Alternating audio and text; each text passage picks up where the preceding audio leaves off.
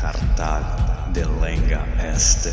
Urbe latericium evenit marmorem reliquit Vini, vili, vec. esse suae cenque fortunae Ceterum, Cenceu, Cartagine, F. Delendem.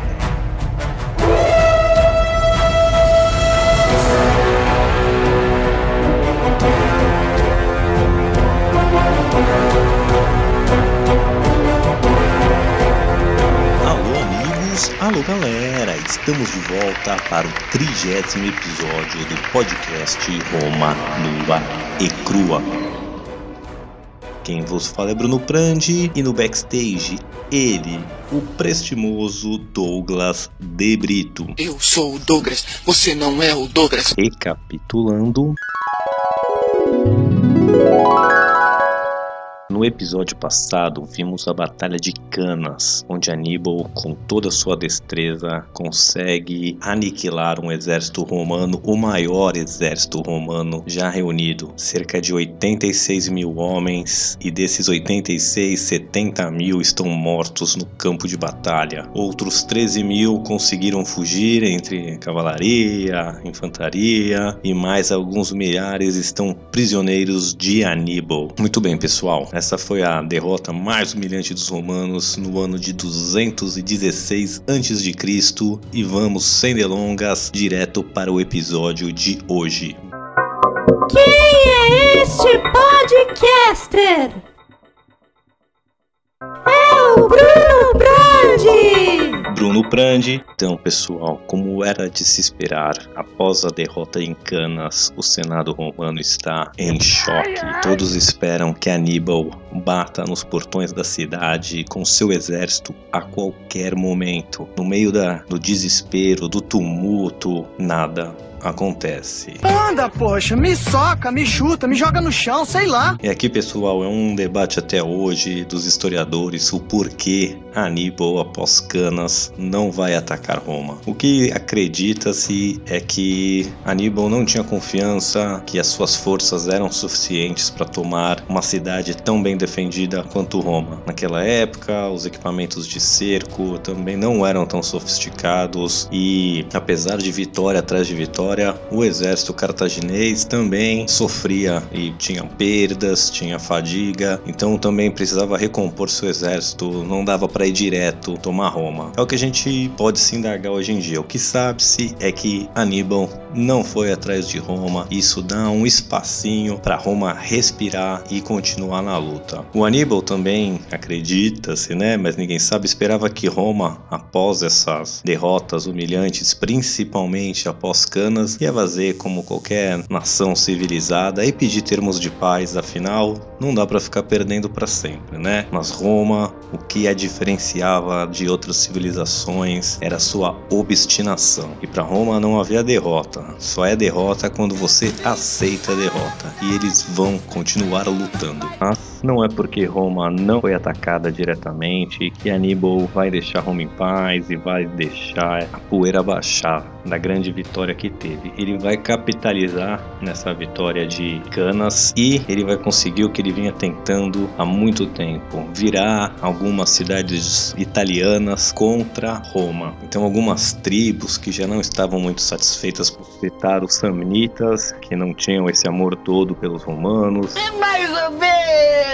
E outras tribos montanhosas também, como os apúlios, os lucanos, os caldinos. Essas tribos todas do sul da Itália, eles se viram contra os romanos e se unem aos cartagineses, mas o pior golpe para os romanos vai ser a traição de Capua.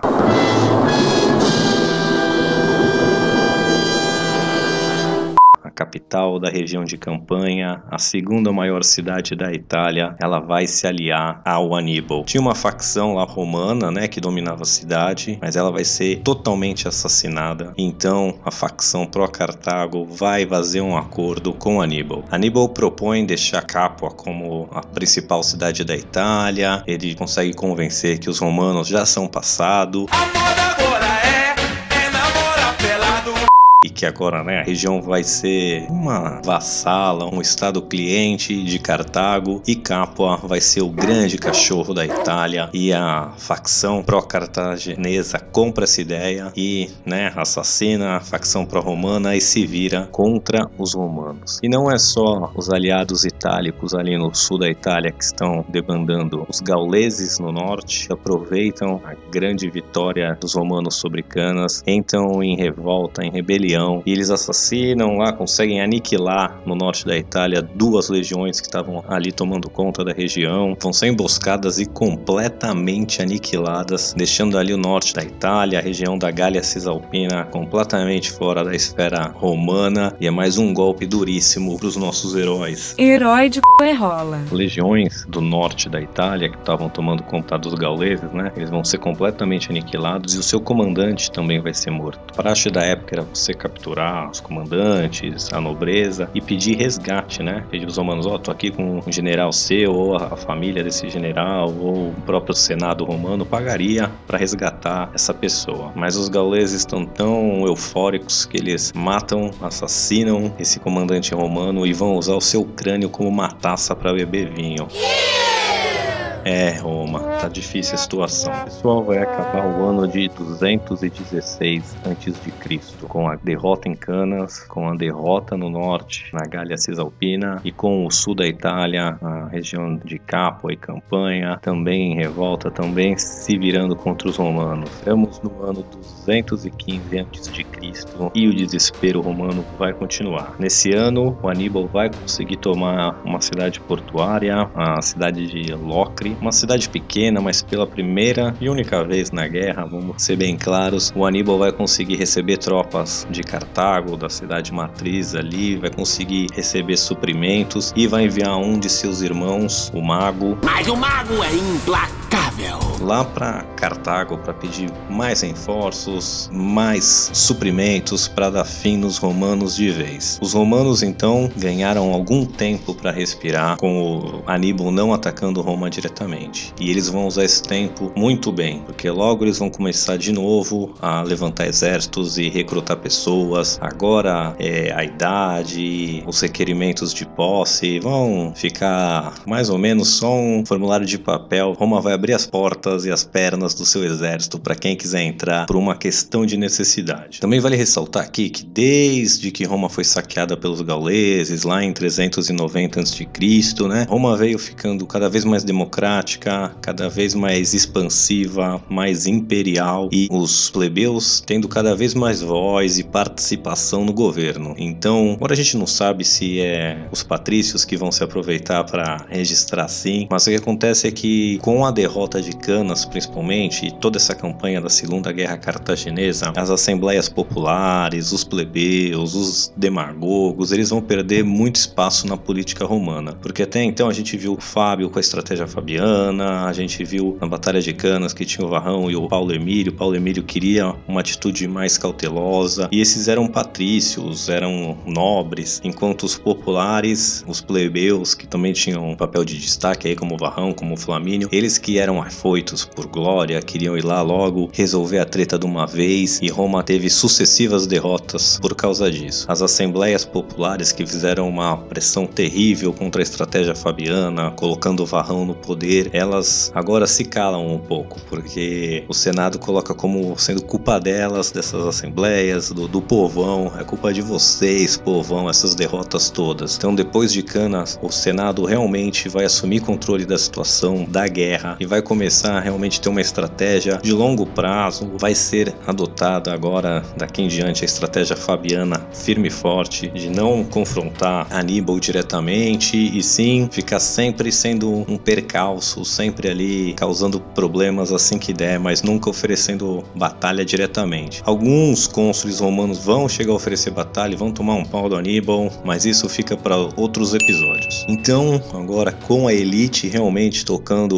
o barco em Roma, as coisas parecem que vão mudar. E essa elite também vale dizer que, apesar do Senado estar tá comandando a guerra na estratégia principal, Roma está com uma carência enorme de liderança, porque, como eu já disse, só na Batalha de Canas já morreram mais de 6 mil nobres. Essa juventude, ou mesmo o pessoal que estava no auge é, da sua carreira político-militar, ou que estava aí ascendendo na sua carreira político-militar, essas pessoas se escafederam, morreram, estão ali apodrecendo no campo de Canas. Então, o exército e mesmo a política vai abrir novas oportunidades para pessoas nobres menores que jamais sonharam em ser cônsules, liderar exércitos, ou mesmo plebeus que mostrem iniciativa e perspicácia. Agora o exército e a política vai começar a ser preenchida pelos melhores, pela meritocracia. Então, quem mostrava liderança, quem mostrava competência, era logo promovido por questão de necessidade, uma vez que quem devia estar assumindo esses cargos estava morto. Então, Roma agora vai ser comandada por uma elite meritocrática. Como disse, essa elite vai agora firme e forte usar a estratégia fabiana de não oferecer batalha. E Aníbal, como eu já falei anteriormente, tá com alguns territórios em mãos, que é território de campanha, dos Lucânios, dos Apólios e etc. É, o que na verdade vai ser uma faca de dois gumes. Uma faca de dois legumes.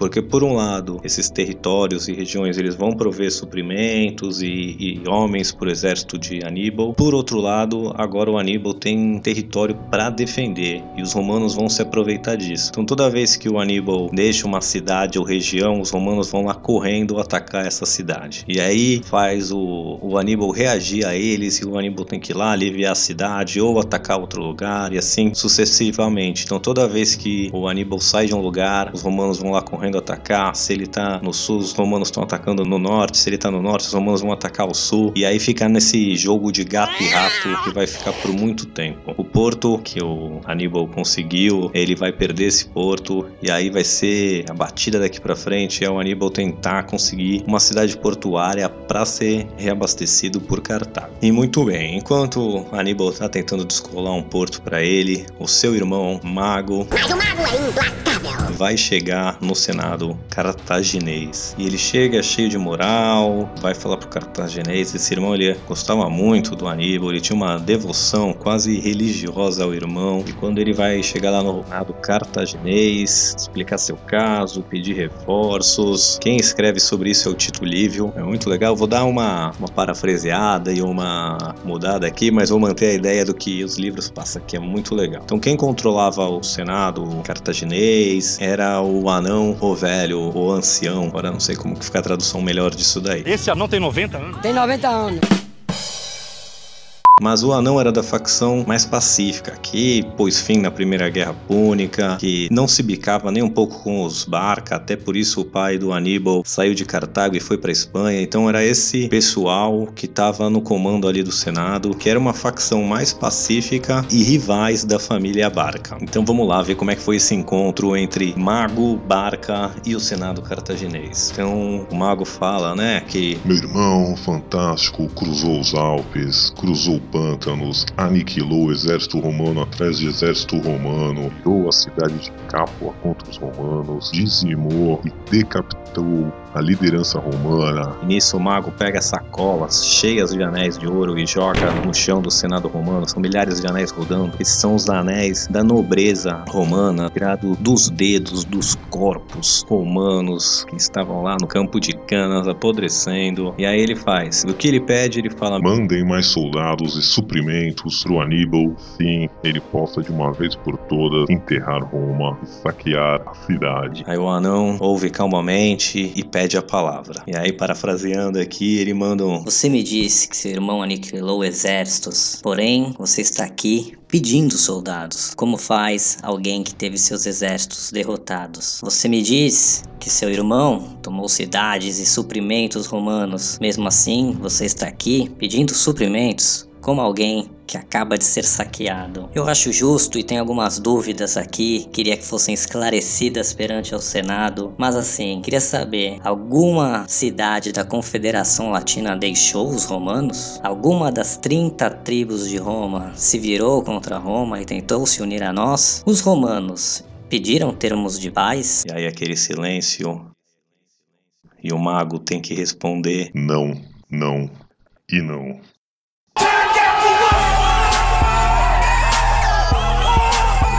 E aí a não vira. Então isso me leva a concluir: continuamos em uma guerra total contra os romanos. Uma guerra igual a quando seu irmão atravessou os Alpes. Nada mudou. Eu não estou nem um pouco contente com isso. Ficarei contente quando tivermos um tratado de paz para substituir o antigo tratado de paz que você e sua família destruíram. Puta tapa na cara do mago, hein? Mas apesar desse showzinho e desse, dessa humilhação que os cartagineses impuseram sobre o mago, eles vão começar a preparar um exército e suprimentos para enviar para Aníbal. Mas o mago é implacável. Não. Mas vale lembrar assim que o Senado cartaginês, os cartagineses no geral, eles eram um povo mercantil e queriam fazer dinheiro. Não queriam ficar perdendo tempo com guerras e guerras e guerras que não acabavam nunca e que atrapalhavam o comércio, que atrapalhava o desenvolvimento. Então a, a família Barca sempre foi mais belicosa, expansionista, até por isso que tinha esse embate com Anão e a facção da paz. Ainda no ano de 215 a.C.,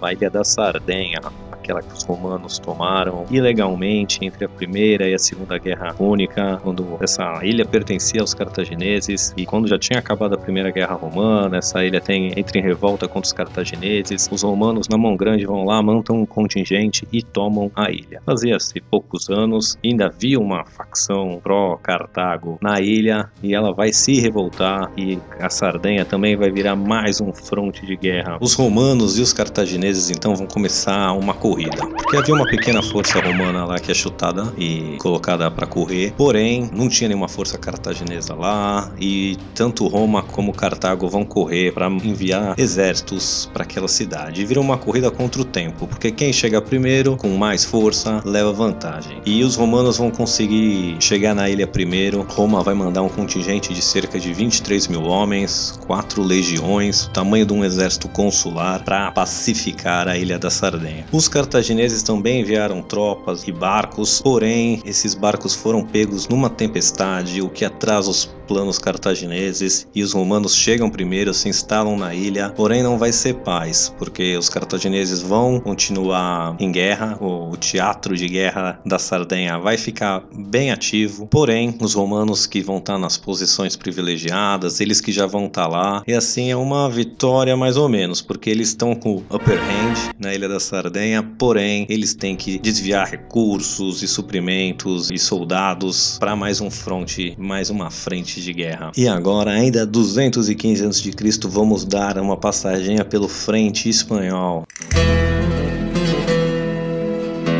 Mais um fronte de guerra ali. Então, da última vez que a gente falou sobre o fronte espanhol, Guineu Cipião tinha vencido uma batalha contra as Drubal, a batalha do Rio Ebro, que ele rouba uns navios e tal. Então, já se passaram dois anos. Roma manda Públio Cornélio Cipião com mais soldados e mais suprimentos e barcos ali para fortificar o teatro de guerra ibérico. Então, ali a família Barca tinha sua, como eu posso dizer, seus territórios, suas posses ali na Espanha. Aníbal está desesperado pedindo reforços também ali para Espanha para seu irmão Asdrubal que tomava conta dali. Porém, nesses últimos dois anos que a gente não mencionou a Espanha, a Espanha estava em revolta contra os cartagineses também. Eles estavam tentando expandir seus territórios e toda hora os, os locais se revoltavam e os romanos estavam fazendo de tudo também para atiçar os locais, os ibéricos, celto-ibéricos, lusitanos contra os cartagineses. Esses povos daí queriam mais é que todo mundo fosse embora, deixassem eles tocarem a vida, então qualquer chance que eles tivessem de trair ou sentisse uma fraqueza ali, eles se revoltavam. Então, Asdrubal passou dois anos basicamente pacificando ali a Espanha e ele agora quer mandar seus exércitos se juntarem ao Aníbal lá na Itália. Porém, ele está receoso de deixar a Espanha e os ibéricos entrarem em revolta e não ter uma força lá para controlar. Então, fica acordado que Cartago vai enviar mais um continente, mais um exército ali para a Espanha e assim liberar o exército de Asdrubal para ir se juntar ao seu irmão. Esse outro exército vai ser comandado por outro Asdrubal, o Asdrubal Gisco. Então eu vou chamar ele só de Gisco, Gisco daqui para frente para não confundir. Então tinha o Asdrubal Barca, que vai tentar se juntar ao seu irmão, e o Asdrubal Gisco que está chegando para tomar conta da Espanha. No cartaginês agora era o seguinte: eu ficaria na Itália,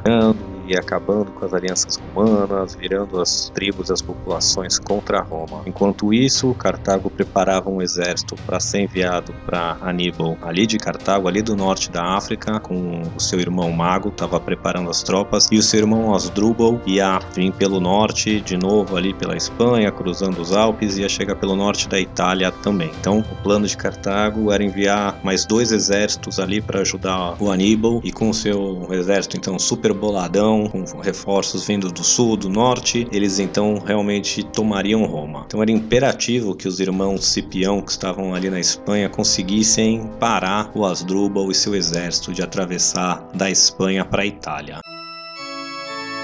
Facciamo nomes ingresso e Bruno Prandi Podcast Romano e Crua. 315 vai ocorrer uma batalha do Asdrubal contra os irmãos Cipião. Eu vou ser bem breve aqui porque ainda tem muita coisa para acontecer nesse episódio, mas basicamente é o seguinte: o Asdrubal tenta montar uma armadilha similar à de Canas. Ele monta o seu exército, né, com as tropas mais fracas ali no meio, flanqueadas pela infantaria ibérica e líbia, que eram a sua infantaria pesada, e nos flancos, bem nos flancos, a cavalaria e os elefantes. Os romanos, como de praxe, mantinham suas forças melhores bem no centro, flanqueado pelos aliados e depois bem nas pontas a cavalaria também. Então foi mais ou menos o que aconteceu na Batalha de Canas. Porém, essa vai dar errado para os cartagineses e vou dizer por quê. Basicamente começa a tentar fazer a mesma coisa, deixar a infantaria fraca ser empurrada para trás pelos romanos e a ideia era que a cavalaria cartaginesa conseguisse expulsar a cavalaria romana e então voltasse e sanduichasse os romanos. Porém, nessa batalha, a cavalaria romana não é expulsa do campo de batalha, consegue se manter e segurar a cavalaria cartaginesa e o centro romano, que era sua força de elite, lutando contra a força mais fraca cartaginesa ali no meio. O que acontece é que o centro romano realmente consegue atropelar essa força fraca, dividir o exército cartaginês no meio e aí sim, basicamente aniquilar esse exército cartaginês. Ele não vai ser completamente destruído, mas é, 90% desse exército, 80% desse esse exército vai ser completamente destruído. O Asdrubal vai conseguir fugir de volta para Cartago Nova, mas seu exército agora está dilacerado e foi uma grande vitória romana é, em 215 antes de Cristo, é, assim conseguindo impedir que o Asdrubal se juntasse ao seu irmão. Mais que isso, o Senado cartaginês, sabendo dessa grande derrota, ele resolve então redirecionar as forças que Mago, outro irmão de Aníbal, levaria para Aníbal de volta para Espanha Espanha. E o porquê? Os cartagineses estavam muito preocupados em perder o território espanhol, que haviam minas riquíssimas, era um território muito rico, que é ali que estava que estava o dinheiro, é o que eu falei. O Senado cartaginês estava preocupado em manter os negócios de pé, o dinheiro rodando, e não com o foco 100% militar e destruir Roma. Eles queriam é manter o que tinham. Então eles vão desviar essas forças de mago e mandar elas para Espanha, deixando assim Aníbal isolado ali sozinho sozinho na Itália e sem nenhum porto para receber ajuda, o que fica uma situação bem difícil. Então, finalmente, algo para os romanos comemorarem. Mas é basicamente isso. E então entramos em 214 antes de Cristo. Apesar do sucesso na Espanha, do relativo na Sardenha no ano de 215 a.C., o ano de 214 vai continuar trazendo notícias muito ruins. Sardenha continua aquele impasse, a Espanha, onde tinha uma vitória romana, agora vira uma situação preocupante porque chegam mais dois exércitos cartagineses lá, colocando assim os Cipiões em inferioridade numérica e agora estão três exércitos cartagineses na região, um comandado pelo Asdrubal Barca, outro pelo Guisco e outro pelo Mago, e só um exército romano. Já tava bom, diz que ia mudar para melhor, não tava muito bom, tava meio ruim também, tava ruim. Agora parece que piorou. A cidade de Siracusa, na Sicília, aquela cidade grega que foi tão importante para os romanos vencerem a Primeira Guerra Púnica, foi uma aliada importantíssima. O seu rei, o Arão, que fez o acordo com os romanos, ele morre.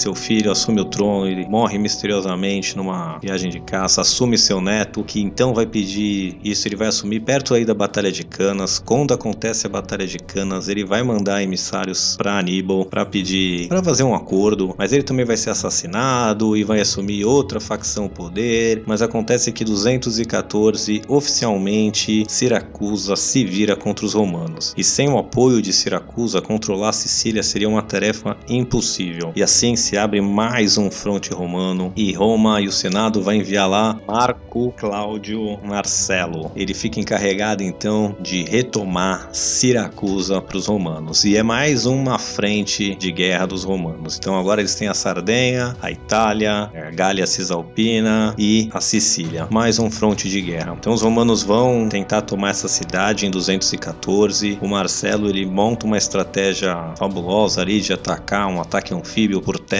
pelo mar, monta umas torres de cerco em cima de navios e vai tentar também fazer um ataque, como eu disse, anfíbio. Porém, eu tenho que fazer um pause aqui para dizer um personagem dessa cidade de Siracusa que é fantástico, o Arquimedes. Silence! I kill you!